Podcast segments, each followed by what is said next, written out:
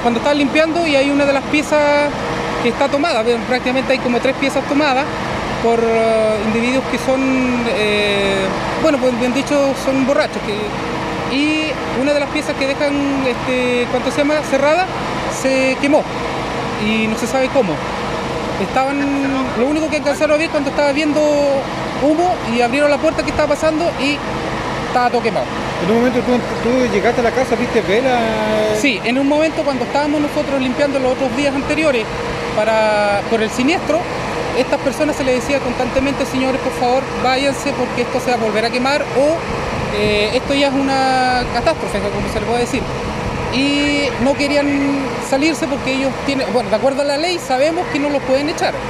Y el asistente social también, obviamente, de la municipalidad también les dio víveres a las personas que no tendrían que estar eh, recibiendo porque ellos no fueron los afectados. Y no viven acá. Ya, pues, y, una de las piezas, como le decía yo, se, se quemó. ¿Cuántas personas están viviendo en este lugar que tú dices que no pagan arriendo, que se hayan tomado? Sí, sí, son como cuatro, cuatro familias, creo. Una, dos, tres, son como cuatro personas. ¿Ya segundo incendio? Segundo incendio provocado. Y otras veces, ay, ahora me acordé de las velas, sí, los otros días anteriores que estábamos limpiando, yo le decía, vayan a dejar una constancia a carabineros por el tema del segundo incendio. Puede ser, ya que ellos están, como no tienen luz, se les cortó el agua, obviamente, porque hay unas filtraciones de agua.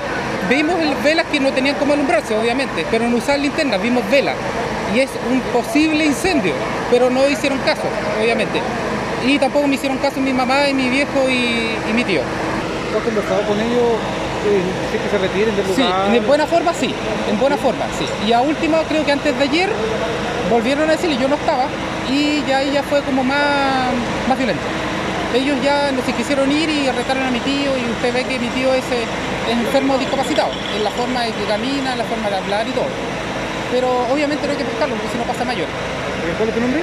Leslie Canales Vargas, hijo de una de las dueñas, porque mi mamá, también es dueña de Ok, listo. Muchas gracias. Muchas gracias.